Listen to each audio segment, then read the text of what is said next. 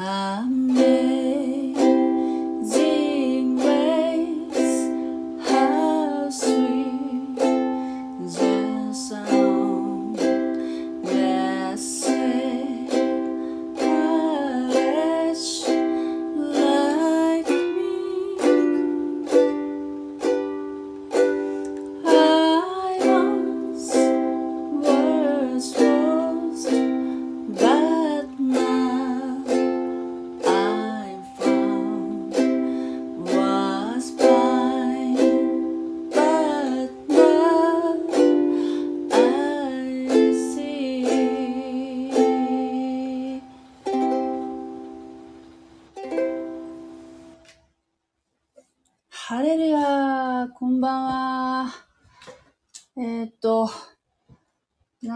ですね、なかなかの暑さでございますけれども、皆さんいかがお過ごしでしょうか？福岡も先日、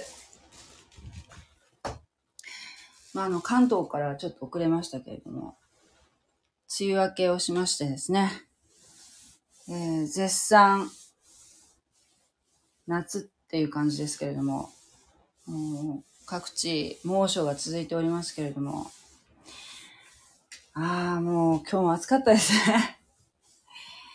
はい、でも、まあ、頑張っていきましょう。はい、お疲れ様でございます。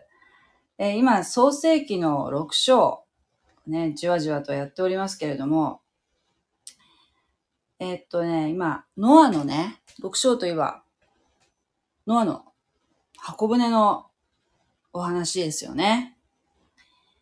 えー、箱舟、箱舟の話って言ったらもう結構クリスチャンじゃなくても知ってる方多いんじゃないかなと思うし、車にも確かノアっていう車、どこの車だっけ？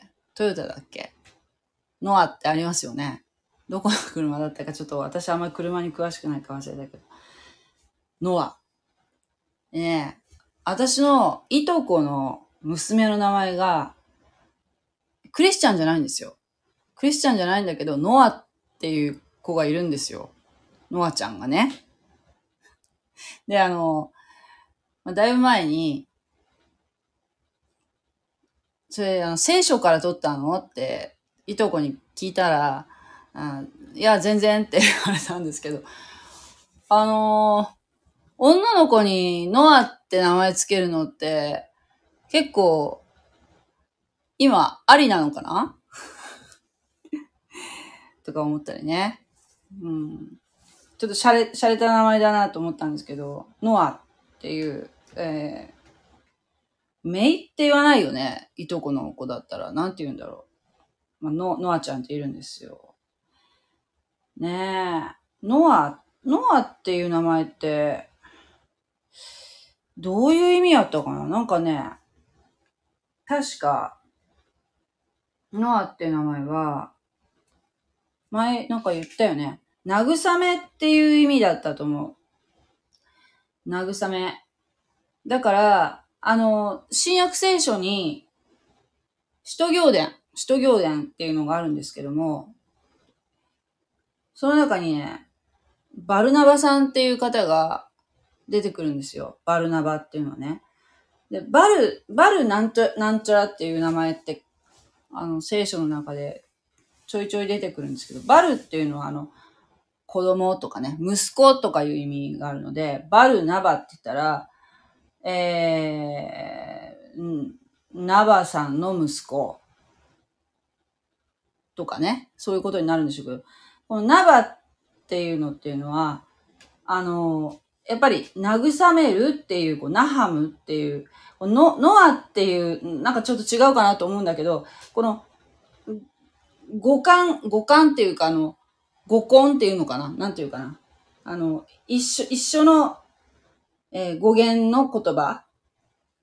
で、バルナバさんっていうのは、その、えー慰めの子っていう意味になるそうなんですね。ナハムっていう、えー言葉と、えーナハム、ナハム、ナハム、ナハム、ノア、ノア、ナ、ナ、ナハム。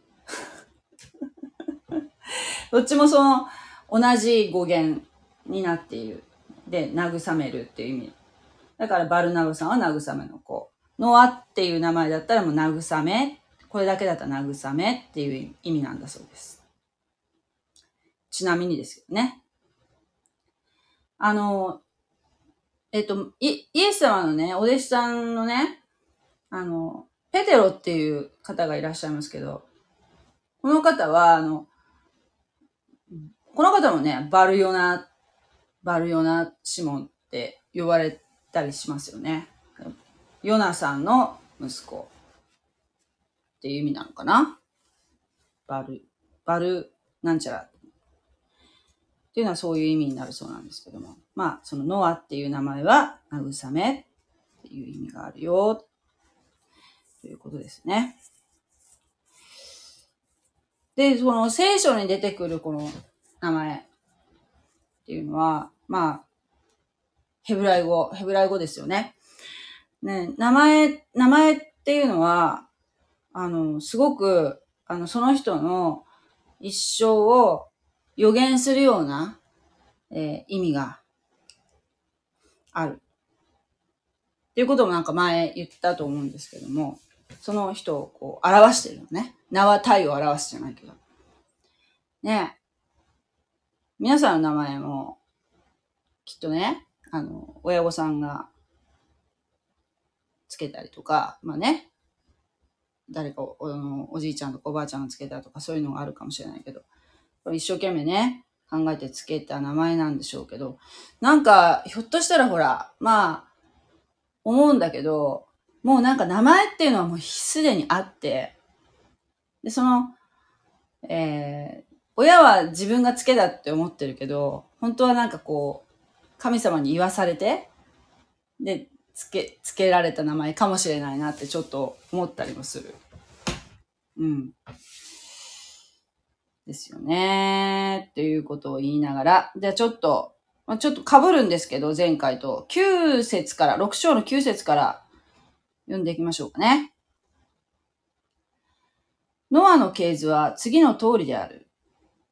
ノアはその時代の人々の中で正しくかつ全き人であった。ノアは神と共に歩んだ。全き人であったって、この、これがなんか、分かったようで、分からないなっていうふうに思ったんですけども、なんかあんまり言わないじゃない？全き人っていう言い方ね。なんか、まあ、原文がヘブル語で、それを日本語に訳してるので、なかなかこう、翻訳って難しいんだろうなと思うんですけれども、私今読んでるの口語訳なんですけども、他の訳でね、他の日本語訳でちょっと同じ箇所なんて言ってるのかなと思って見ると、新共同訳は、ノアは神に従う無垢な人であった。全き人っていうと、無垢な人であったっていうふうにしてますね。で、えー、そう、えっと、あと、新海訳2017年版は、えー、っとね、えー、これもやっぱり全き人、彼の世代にの中にあって全き人であったって書いてあるよね。全き人。全き人。あの、全きっていうのはあの、全っていう字ね。あの、すべてっていう字に、えっ、ー、と、送り仮名木で人ですよね。全き人。これは原文だとタミムっていう言葉になるそうなんですね。やっぱり無垢な人無垢な人っていう意味になるそうです。うん、無垢って赤がついてないっていうか、っていう書くよね。うん。どういうことなのかな？どういうことなんだろう？まあ、外、外面的も、外から見ても、そ、外から見ると、本当になんかこう、汚れがない。汚れがない。ってことなのかな？外、外見も、行いも、行いも本当に、あの、行いのいい人だったってことかな？そして内面は、内面的にはもう神様と、えー、和解している状態、えー、だったと思うんですね。神と共に歩んだ。ね。神様に忠実に歩みました。と。神様の言葉を信じる人だったってことですね。神様と共に歩んだ。神様と共に歩んだ。えー、神様はノアと共に歩んだ。じゃなくて、ノアは神と共に歩んだ。だから、これもなんか前も同じような言葉がありましたよね。えっと、生きたまま天に上げられたエノクも、えー、五章の、えー、22節ですね。エノクはメトセラを生んだ後、300年、神と共に歩み、えー、エノクが神と共に歩んだんだよね。神様がエノクと共に歩んだっていう書き方じゃなくてね。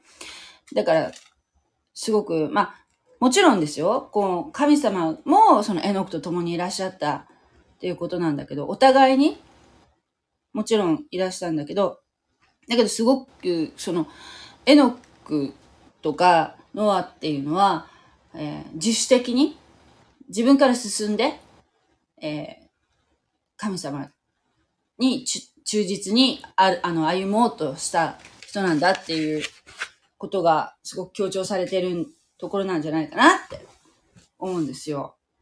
ね？ノアってそういう人。で、10節ですね。ノアはセム、ハム、ヤペテの3人の子を産んだと。3人の息子を産んだんですね。ノアさんは。で、このセムさん、ハムさん、ヤペテさん、結局ですよ。ノアの箱舟の話っていうのは、ノアとノアの奥さん、そしてセム、ハム、ヤペテという3人の息子と、それに各一人ずつついてるその奥さん。合計8人だけが人類の中で助かるんですよ。8人。この一家族だけが助かるんですね。だからもともとアダムとエヴァが、からスタートしたこの人類になったんだけど、このどんどん増え広がるにつれて、信仰、信仰を持つ系列と、そうじゃない系列に、こう、分かれていった、いきましたよね。で、このノアさんっていうのは、アダムの息子のうちの、みんなアダムの息子なんだけどね、もともとはね。だけど、アダムの息子のうちの、あの、あの方、あのあの方、せつ、せつさん。せつさんっていう人からの流れです。だ流れでしたよね。あの、信仰を持った神様に、を信仰する人たちのグループですよ。の、あの、家系だったんですね。の末がノアさんだったんですよ。で、ノアさんが、えー、セムハムヤペテ産んだんだけど、この家族は神様にえ忠実な人たちだったんだけど、他の人たちはもう、もう本当にもう神様がもう目に余るほどひどい状態になるわけですね。だから神様はもうついに裁裁きを下されるんですけれども、もうもちろんですよ。もうどんなに罪を犯す人たちだって神様のね、愛する自分たちの、自分の神様のお作りになった作品ですから、すべての人は愛されていることには変わりないんだけど、それだけにもう、その間違った行いをしているっていうことはもう、許せないわけですね。神様っていうのは私たちが想像する以上に清いお方なので、もうもうそういうこう、何、間違いに気づいて神様の方に立ち返ることがない限りは、もう本当神様の身元に帰ってくることはできない、あの、できないわけですよ。だけども、みんな、自分勝手に生きてたわけですよね。っていう状況。時に、要は神の前に乱れて暴虐が地に満ちたと。うん。この、この辺がこの神様がこれから裁きをされる、えー、理由になってくるんですけども、神が地を見られると、それは乱れていたすべての人が地の上でその道を乱したからである。ね。すべての人が。もう、どうにもならないぐらいね。で、そこで、神はノアに言われた。ノアは神様の声にちゃんと従うことができる人なんですよね。だから神様は、その、世界を見られて、あ、このノアだけは、私の言うことをちゃんと聞き従うことができる人だ。っていうことを判断されたんでしょうね。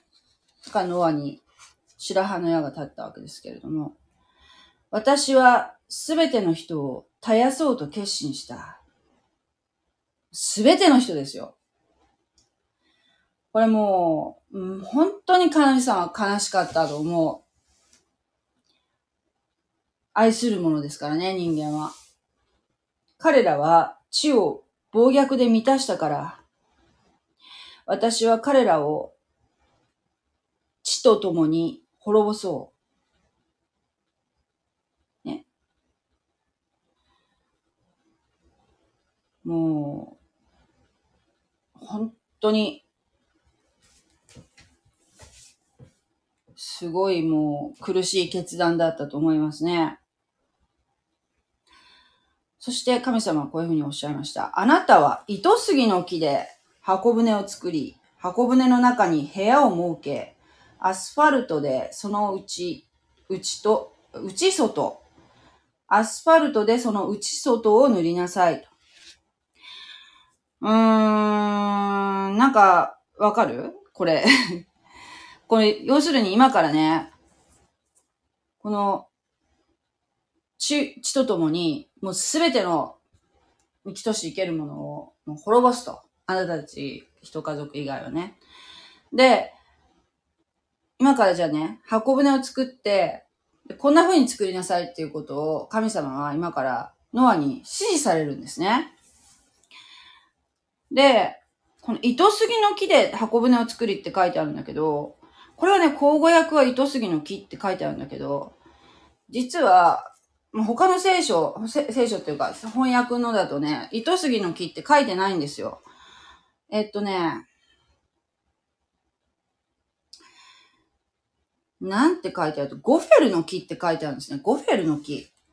新共同訳も、新海訳2017もゴフェルの木って書いてあるんですけども、これ、糸杉の木ってこれ勝手に書いてるだけで、あの、実際このゴフェルの木っていうのがどういう木かっていうことは、分かってないそうです。だからなんでこの糸杉の木っていうふうに口語訳しちゃったのかちょっと分かんないんですけどね。あの、ゴフェルの木っていうのは分か、何の木か分からない。でも神様、まあそのノアはに、ノアには分かったんだろうね。ノアには分かったんだけど、今となってはそのゴフェルの木がどういった木なのかってことは分からないわけですね。それで、箱舟を作、作り、箱舟の中に部屋を設けっていう風になってますけども、あのー、これ、なんかすごく優しい言い方しているように、こう、公約で読むと、あの、さらっとおっしゃってるように感じるんですけども、実は、あの、原文のね、あの、原文のそのヘブル語で書いてある、えー、ものを見ると、なんかそれの注釈のところに、もうね、箱舟を作りなさいっていうより、言い方としては神様、断じて作れっていうふうに言ってるらしいんですね。えー、あなたはゴフェルの木で箱舟を作れ絶対作れよっていうような感じの、強めの言い方になるそうなんですね。しかも、この箱舟、箱舟っていうから、まあ、船の形してるんだろうって私たちは思うんですけども、手バー、手バーとかね、テイバーとかね、あの、ヘブル語では、この箱舟のことをね、指す言葉として、えー、テイバーという、えー、言葉があるんですけども、これは女性名詞なんですね。あの、でね、箱舟、船っていうよりね、箱なんですって。箱。あなた箱作んなさいって言ってるっていう方がなんかこう、しっくりくるそうなんですね。で、あの、箱舟で検索するとね、ノアの箱舟って検索すると、で、画像で検索するとね、なんか、あの、やっぱり船の形してるんだよね。であとなんかアメリカだっけな？なんかアメリカでその、アメリカとか、あと別のヨーロッパの方でもなんかあったと思うんだけど、その、あの、箱舟を、実物、実物大をすごいお金かけて再現したっていうなんかニュースの画像を見たことがあったんですけど、やっぱりそれも、この、なんていうかな、船の形をしてるんですね。なんかタンカーみたいな、あの、形したね。やっぱこうちょっと、選手の部分がちょっとこう、まあいかにも船っていう形でね、箱っていうよりやっぱり船の形してますよ。だけど、本当はですよ、これ、あの、これはハーベストタイムの中川先生が言ってたことなんだけど、船っていうより箱。箱を作れって言ってるんだと。テイワーっていう言葉っていうのは、船っていうより箱っていう意味なんだよっていうことをおっしゃってました。でなんでね、こう、船、船の形じゃなくていいのかと。船の形じゃないと、あの、後悔できないじゃないか。進めないじゃないかっておっしゃる方もいるし、あと、なんだっけな。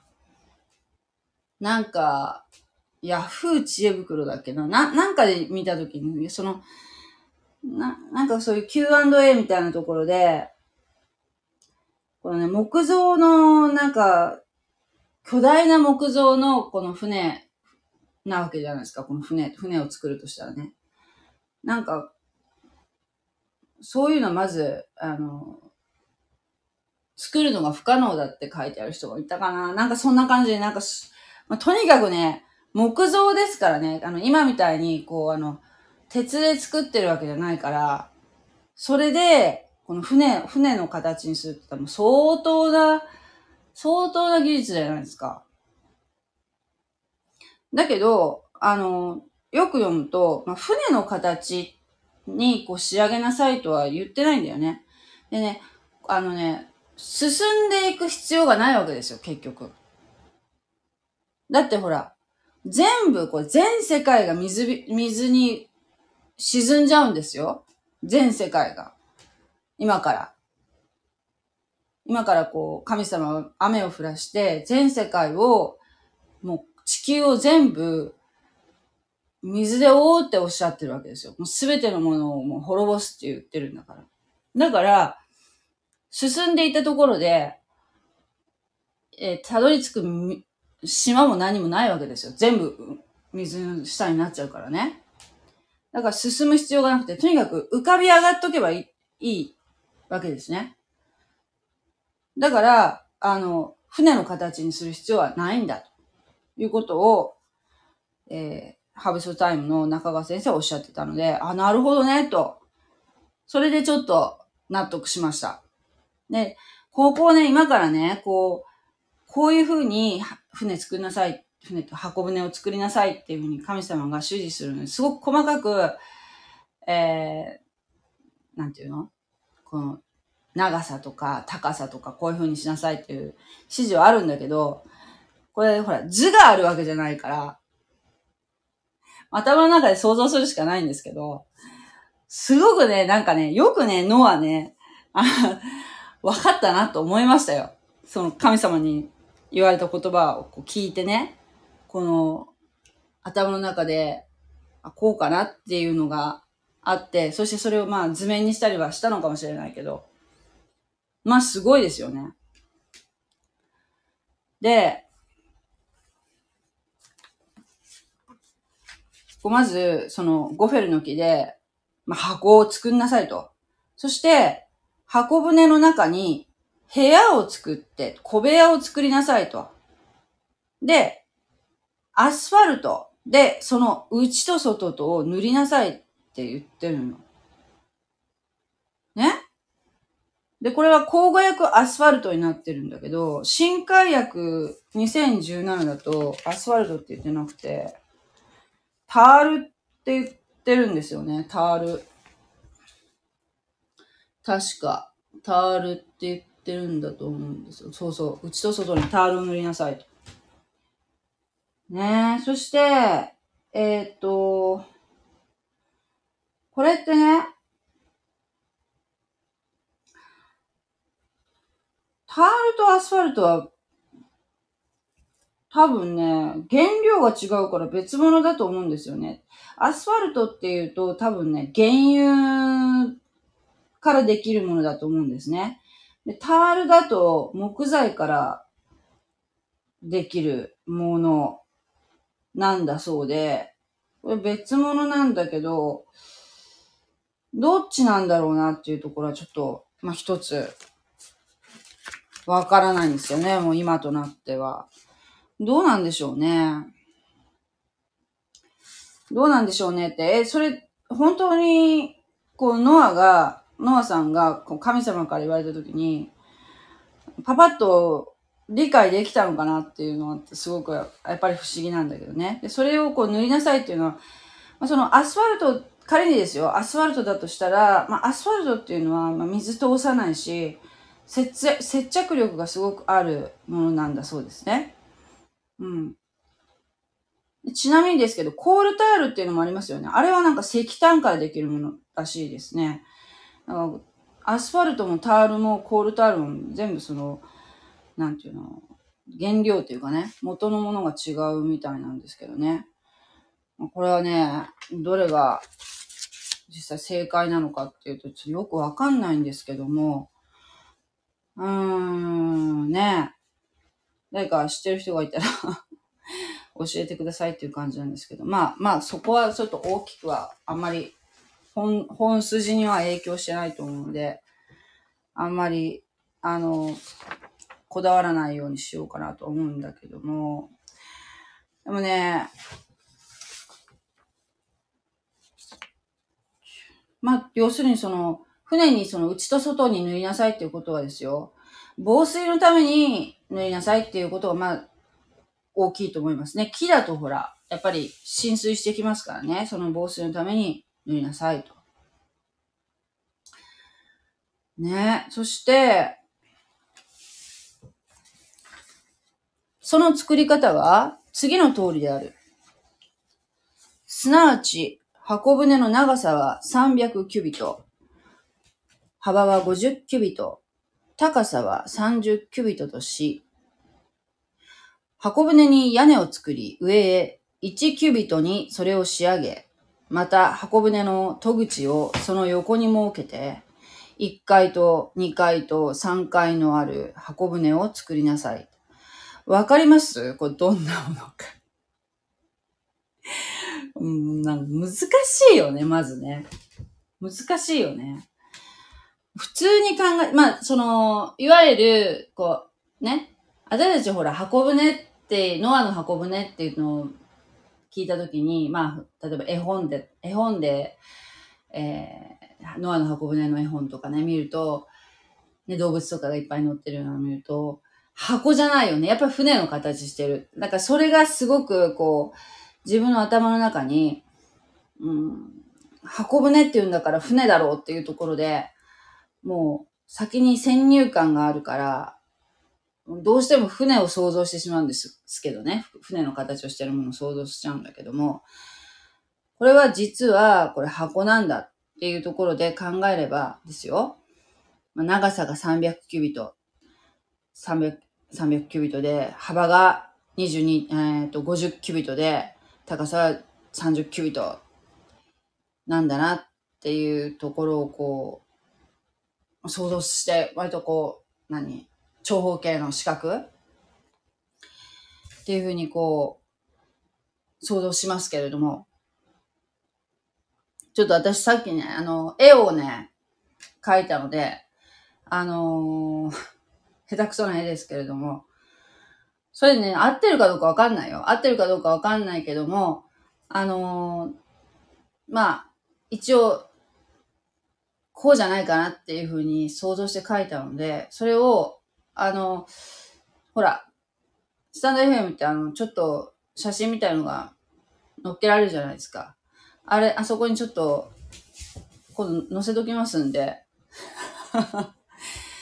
うん、これは違うと思うっておっしゃる方がいらっしゃら、ぜひ教えていただきたいなと思うんですけれども。まずですよ、キュビトっていう単位が何なんだっていうところなんですけど、私私たちがいつも使ってる、こう、あの、メートルとかね、センチメートルとかに直すと、1キュビットっていうのが45センチぐらいなんだそうです。で、でキュビットっていうのはね、あの、人間の肘から中指までの長さが、これがね、1キュビットって言うんですって。だけど、これ人によって違うじゃないですか。これがね、45センチ。ちょっと私自分の、自分の1キュビト測ったことないんだけど、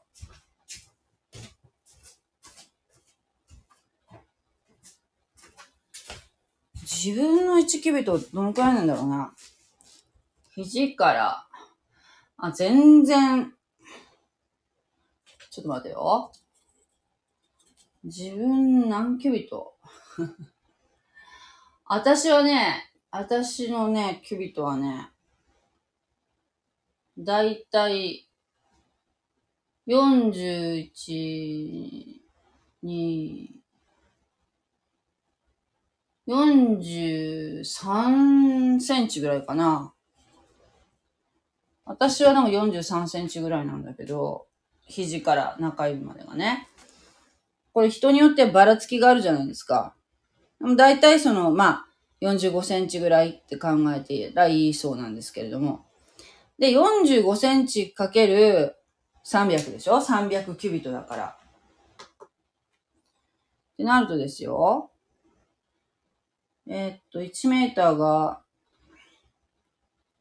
1メーターが100センチか。だから0.45かける300。135メートルだね。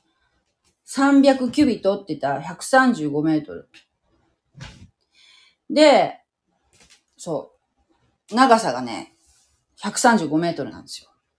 で、幅が、この箱のね、幅がね、えー、っと、20、50キュビットだから、えー、22.5メートル。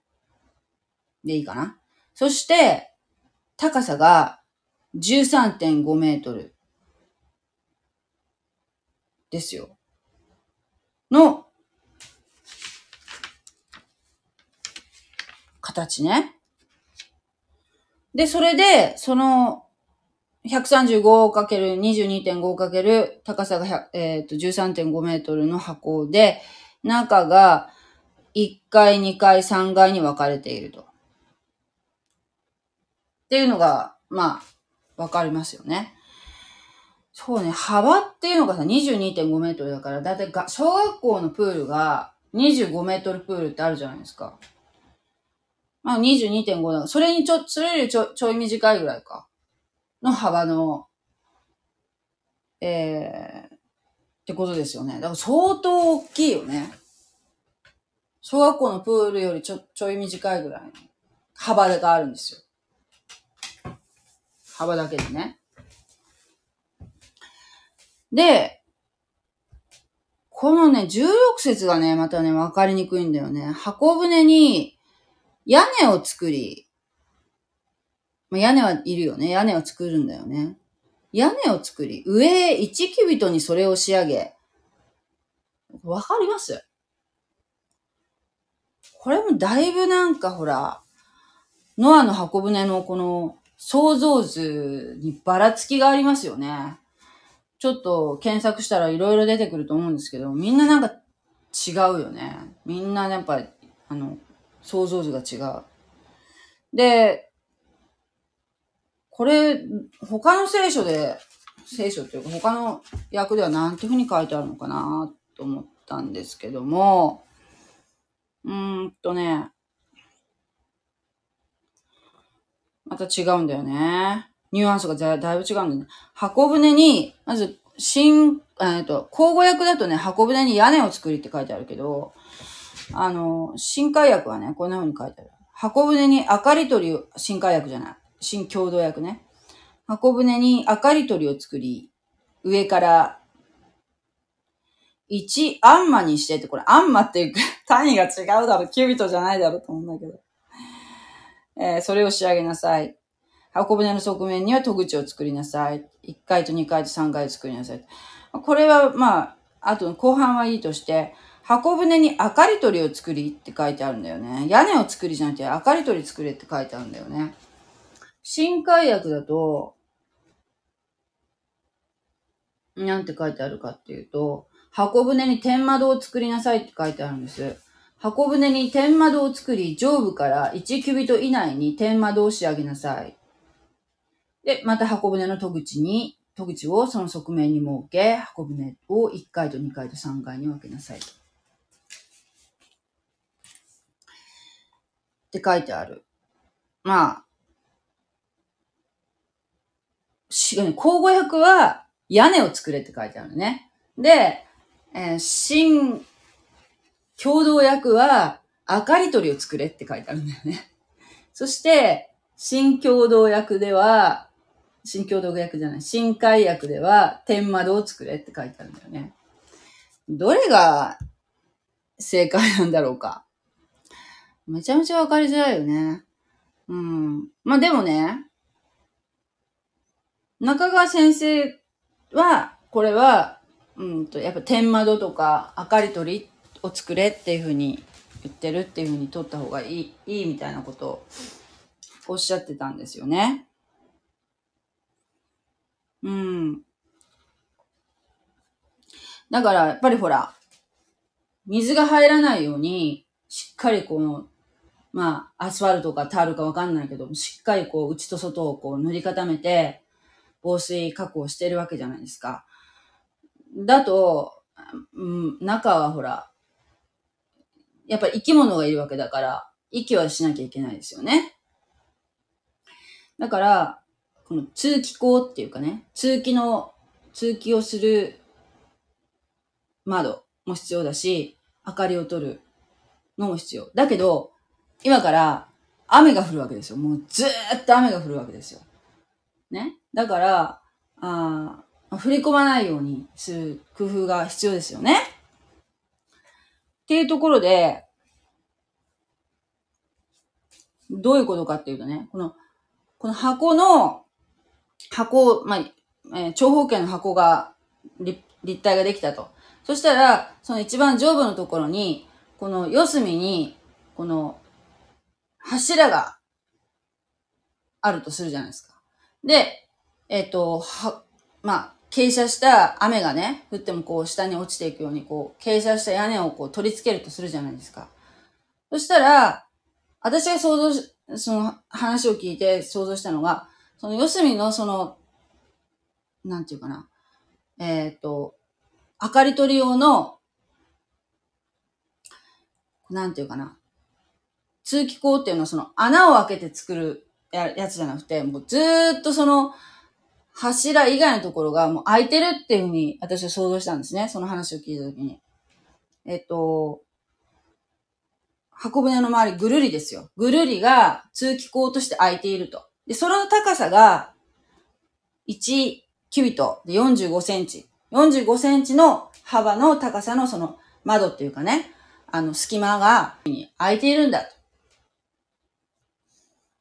ていう風に取ると一番いいんじゃないかなと思ったんですよ。まあちょっと強度的にその途中ところどころその柱は入れるかもしれないんだけど、屋根を支えなきゃいけないからね。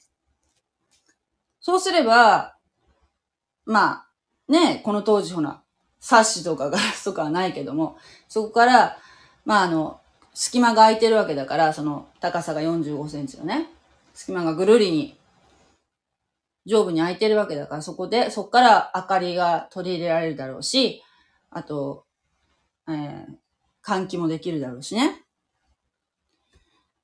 ということじゃないかなと。後であの、絵を見てください。こうじゃないかなっていうやつをね。ねえ、もうすごい一大プロジェクトですよ。これをですよ。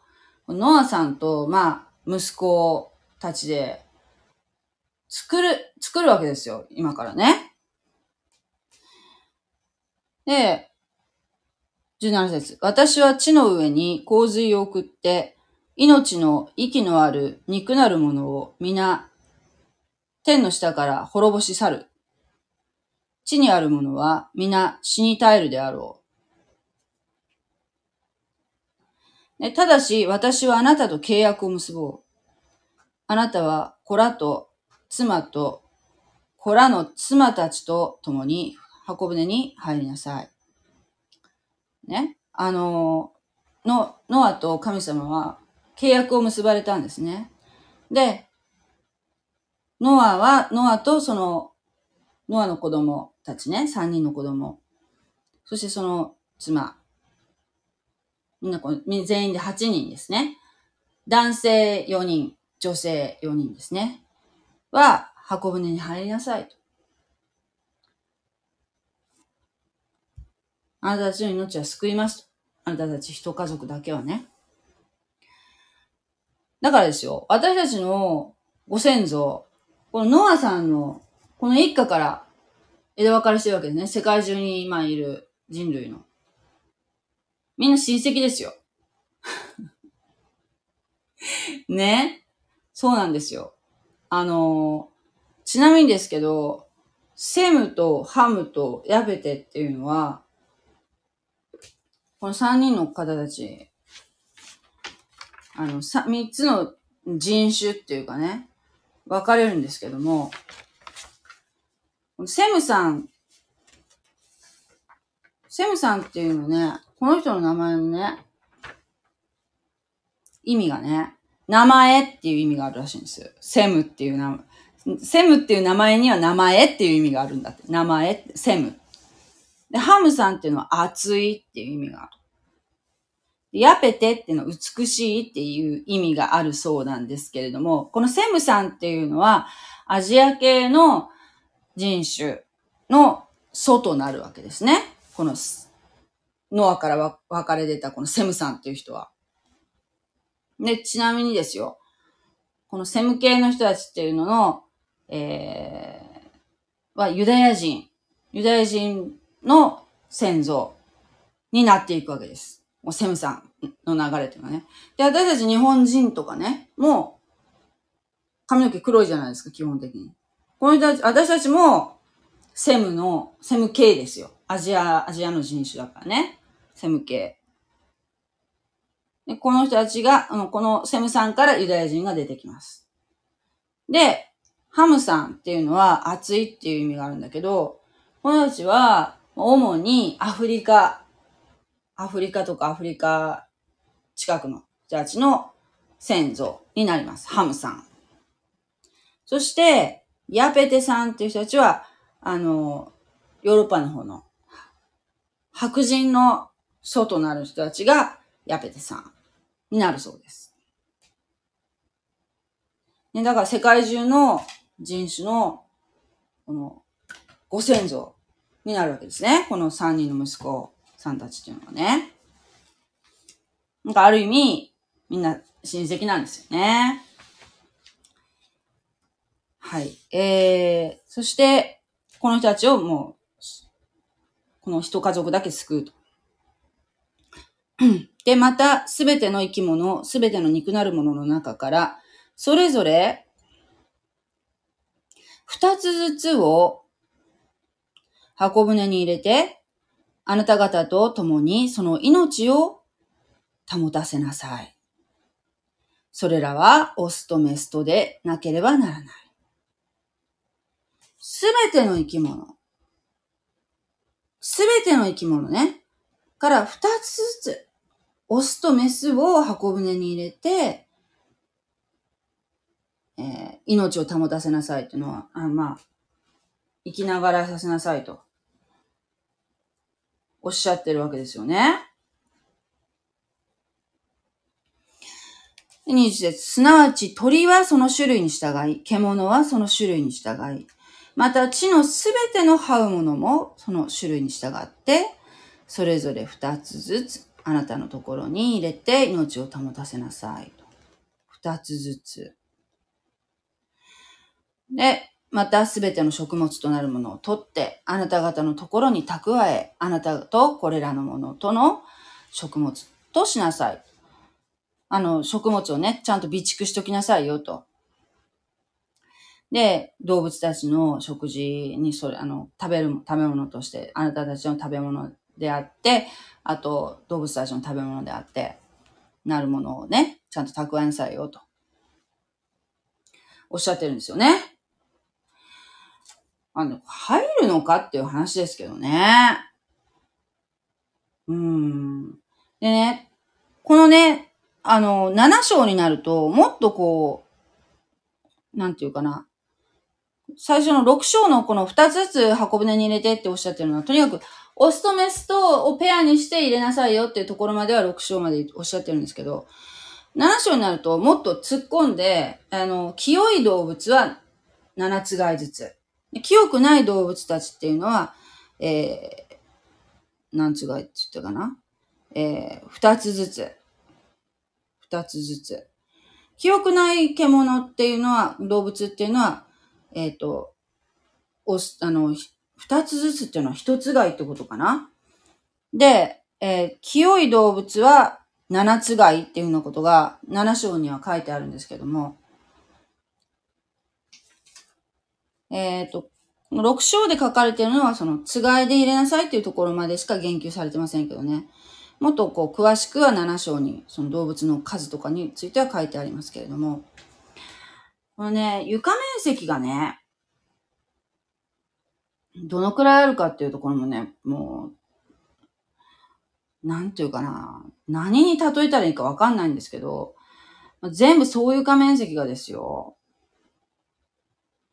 うーんとね、要するに 135× 22.5っていうのが、1階と2階と3階になるんだ。だからかける3になるんだよね。どうなるわけ？ちょっと計算してみようか。3000、えっ、と、135。135かける22.5。えっ、と、3037.5平方メートル。かける3でしょ ?3 フロアあるわけですから。9112.5。ピンとこないんだけど、私。これは、これは、なんかね、あのー、ある先生の計算だと、羊だったら100、違う違う、羊だったらですよ、13万頭入れることが できる。そうなんですね。羊だったらですよ。でも、ほら、いろいろ羊だけじゃなくていろんな大きさもいるしね。あと、必ずほら、必ずしもですよ。あの、大人である必要はないわけだから、子供の状態で入れれば、大きな、例えば像とかだって、小さな、なん子供の像を入れれば、あだいぶ違うじゃないですか。スペースがね。っていうことも考えられるしね。羊だってほら、みんな子羊にするとかね。ベビーばっかりめっちゃ可愛いよね。ベビーばっかりだったらね。っていうことも考えられるし、まあ、あの、相当な広さだから、そういうふうにこう動物をこう詰め込むっていうのは全く問題がないぐらいのスペースはあるそうなんですね。はい。でもほら、動物とうろうろうろうろするんじゃないかっていう方もいらっしゃるかもしれませんけど、まあ、7章になったらまた、ちょっとそこにもまた触れますけども、別に、このノアとその家族がね、あの、サバンナを駆け巡って動物を捕まえに行ったわけじゃなくて、動物の方から来てるんですよ。動物の方からやってくるの。箱舟に入れてくださいって。で、そんなことはないって思うでしょ？でしょ？でも神様はほら、何でもできる方だからね。ちゃんと神様が、まあ、超自然な力で、ちゃんと動物を、動物の方からノアのところに集まってくるようにしてくださってるんですね。しかもですよ、あの、あ、これはね、聖書には書いてないけど、おそらくですよ、あの、うろうろうろうろするような状態じゃなくて、みんな例えば、なんていうの、深い眠りにつかせてくださったかもしれないしね、その雨が収まるまでね。うん、なんていうかな。この動物でてんやわんやしてるっていうより、なんかこうすごく静かな、静かに、もう本当に超自然な状態ですよ。もう大体、ほら、地球がさ、水で覆われる自体がありえないって、ありえない、普通上ではありえないのことが、この時起こるわけなので、これからね。まだここの時点で起こってないけど。水の裁きですよ。っていうのがね、行われるので、まあ、本当に、えー、なんて言うんでしょうね。まあ、多くの命がそこで、地上からね、拭い去られるわけですけれども、このことに関し関してですね、まあ、皆さんどんな風にお感じになるでしょうか？神様ってどのような方だと感じられたでしょうか？まあ、私が信仰を持つ前だったら、なんて残酷なお方だろうっていうふうに単純に思ったかもしれませんけれども、でも、神様がこのことに関してですね、もう本当に心をね、痛められたということもね、覚えたいと思いますね。あの、6節でありましたよね。主は地の上に人を作ったのを悔いて心を痛め、心を痛められたんですね。それは、本当に苦しい決断だったと思いますよ。うん。で、実はですね、今も神様は、私たち人間が神様の方に向き直って立ち返って、そして神様と和解することを待ってらっしゃるわけですよね。人間の年齢が、それまでは、あずっと、昔はね、この聖書の最初のこの時代っていうのは、人間の、ね、年齢っていうのは結構長く生きていますよね。まあ、やがて死は来るように訪れるものになりましたけど、だけど神様は、こうやってほら人間と悪霊との間に子供を作ったりするようなね、もう乱れに乱れ切った、腐れに腐り切ったこの世界をご覧になったときに、えー、人間の年齢を120歳。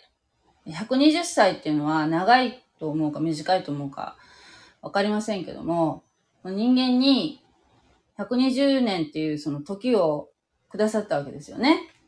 で、悔い改めるチャンスを神様に、えー、立ち返るチャンスをくださってるわけですよね。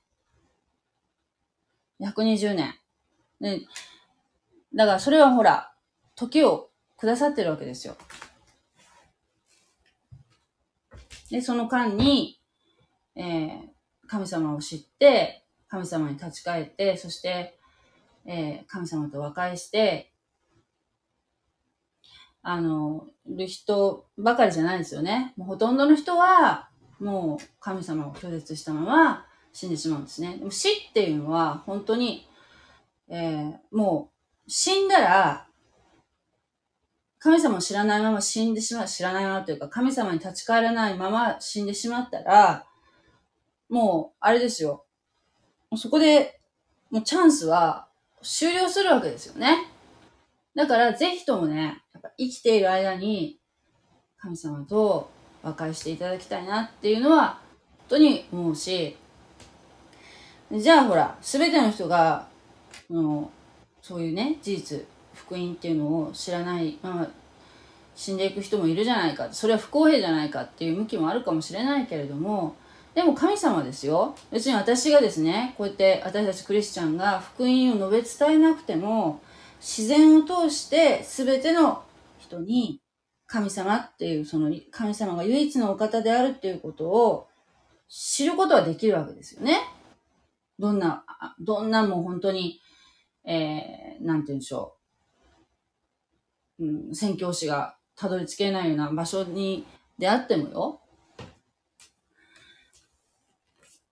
太陽が朝昇ってくるのを見て、神々しさ、自然の、自然のその雄大さを見たときに、神様が、神様っていう方が、創造主が、この世界を作った方がいるっていうことを感じるように、神様は人間をお作りになってるんですね。だけど、そこでですよ。またね、その太陽は太陽の神様がいるとか、そういうふうにちょっと曲がった方向に人間って行っちゃうんだよね。太陽は拝む対象じゃなくて、太陽は確かにありがたいものだし、神様がお作りになったものなんだけれども、それは、それを、えー、拝んだりするものじゃないんですね。あれはもう一つの被造物なんですね。月もそう。野の花もそうですよ。すべてのものは山、山が神々しいと思うこともあるんじゃないですか山だって神様がお作りになりましたよね。木木だってね。に日本ってほら木に締め直して木を拝んだりすることもあるじゃないですか。岩に締め直したりとかしてね。そうじゃないんだよね。そうじゃなくてこの一つ一つをお作りになったお方がいるってことを感じてほしいなと思いますね。そのものをね拝むんじゃなくてね。ものを拝んじゃいけないんですよ。天使だってあ人間が人間の前に現れた時にやはりその神様のその栄光を感じて、ついつい人間ってその天使に対してひれ伏したり、まあ、それ当然ですよね。もうなんか、やっぱりそのすごい力を持ってる人間よりはるかに力のあるものですからつい拝んでしまいがちなんですけれどもでも天使を拝んでも崇拝してはいけないんですよね。天使を拝まれると非常に迷惑なんですよね。拝まれたいと思ってるのは悪魔ですよ。天使でありながらね。天使でありながら自分にひれ伏されて喜んでるのは悪魔。それはおかしいんですよね。悪魔なんだよね。天使もやっぱり被造物なんですよね。そういった、その自然界を通しても神様を感じることができるようになってるので、誰一人としてね、あの、不公平ってね、えー、言う、言うのはおかしいんだよね。だ、誰一人そういうことは言うことはできないんだよね。福音が伝わってなくても神様を信じることはできるんですね。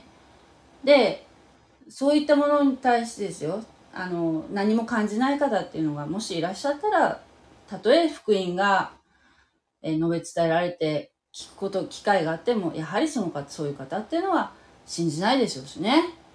で、あの、やっぱり、本当の、なんて言うんでしょうね。真実っていう真実の道を見出すものっていうのはやはり少ないわけですよ。悲しいことにね。だからずっとその神様は、えー、この水の裁きをね、えー、行われる前に人間たちに、えー、神様に立ち返るチャンスを与えていたしもしそのノアがその船を長い時間かけて作ってる間に、えー、そのノアからねきっとね、えー、神様のそのご計画をね聞かされてたと思うんですけれども。でも結局ノアの家族以外は誰もそのことを信じる者はいなかったっていうのがまあ現実ですよね。はい。でこの水の裁きっていうのはね後で出てきますけどもあのもう神様は二度とこの全世界を覆うようなまあ、局地的な洪水っていうのはもちろんありますけど全世界を水で覆ってしまうような大きな、え、裁きっていうのはもう今後しないと。神様はね約束されるところが後で、ね、出てくるんですけどじゃあ今度次に終わりの時に最終的に裁きがまた来ると聖書は予言してるんですけどもその時は水ではなくて何で裁かれるか。今度は火で裁かれるんですね。火ですよ。どういう形で来るかはちょっとわかりません。想像するしかないんですけども。でも、一人でも多くの方がですね、神様に立ち返って、ね、そういう、いたずらにそういうことを恐れたりするのは意味がないことだと思うんですね。やっぱ落ち着いて生活することを神様は望んでらっしゃいますからね。だけど、次は必ず、火の裁きっていうのが必ずやがて訪れると。いつかわかんないけどね。ということも覚えて、え、その日が来る前に一人でも多くの方が神様と和解していただきたいなと思いますね。はい、ちょっと、えー、今日はね、この辺にしたいと思いますけれども、はい、えー、また、よかったら聞いてくださいね。ありがとうございます。God bless you. じゃあね。あ、そうそう。聖書クイズ。いつも忘れちゃうんだよね。聖書クイズの答えは、えー、問題何でしたっけね。確か1キュビット、1キュビット何センチっていうのが分かっていれば解けるやつだったと思うんですけども、300キュビットは何メートルでしょうか？という問題だったと思うんですけれども、1キュビットは、えー、肘から中指の長さでしたね。まあ、それは人によって違うけれども、おおよそ45センチくらいって言われています。なので、300キュビットは135メートルと、メートルに換算するとね、っていうことになります。というお話でした。答えでした。はい。ありがとうございます。おやすみなさい。またね